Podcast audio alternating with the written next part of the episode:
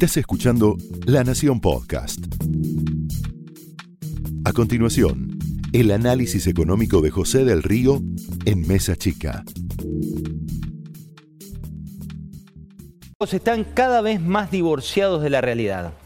Hoy, esta noche, lo veías recién en voces, la Cámara de Diputados de la provincia de Buenos Aires aprobó con 68 votos a favor un proyecto que habilita a 90 intendentes bonaerenses a presentarse a la reelección en 2023.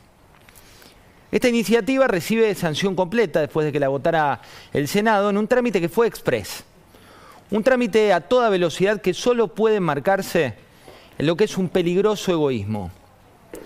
¿Dónde estuvo ese Congreso cuando 1,5 millones de chicos quedaron afuera de las escuelas en la provincia de Buenos Aires por falta de presencialidad? ¿Dónde está cuando se precisa un horizonte de largo plazo para la provincia y generar puestos de trabajo donde no los hay?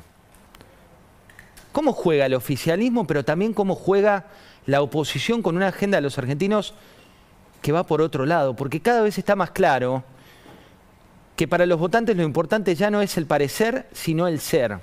En un rato vamos a hablar de esto con José Abadi. Si alguien se muestra distinto, debe serlo, no, no debe simularlo.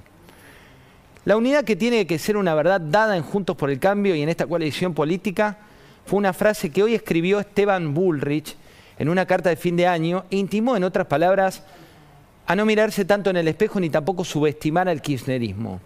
Esto lo escribió como cierre el ex legislador. Por su parte, Cristina Fernández de Kirchner tampoco para de tuitear temas de su propia agenda. Tiene filosos tweets todo el tiempo contra el macrismo y la vicepresidenta se refirió a esta denuncia radicada por la Agencia Federal de Inteligencia, la AFI, a raíz del hallazgo de videos en los que quedaron registrados reuniones del ex ministro de Trabajo bonaerense, me refiero a Marcelo Villegas, en la gestión de María Eugenia Vidal, en las que se discutía sobre causas judiciales contra dirigentes gremiales.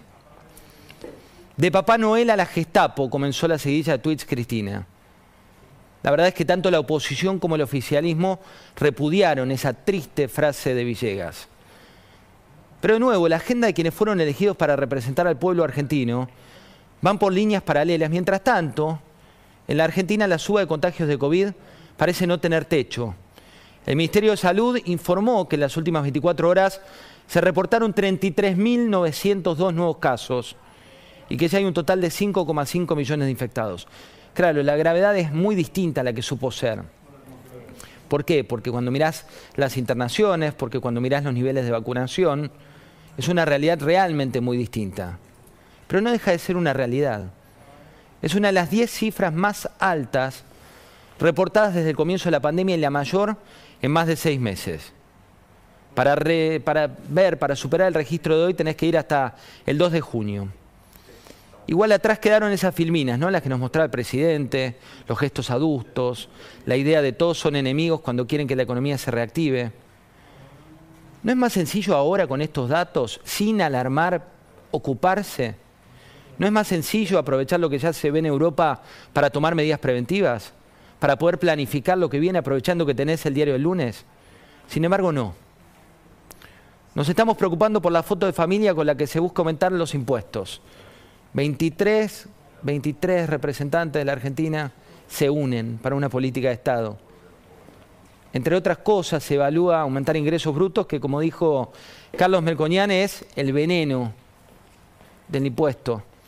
Y la inflación sigue siendo socia del gobierno, otra frase que le tomé a Carlos. Pero por último, las reservas están en rojo.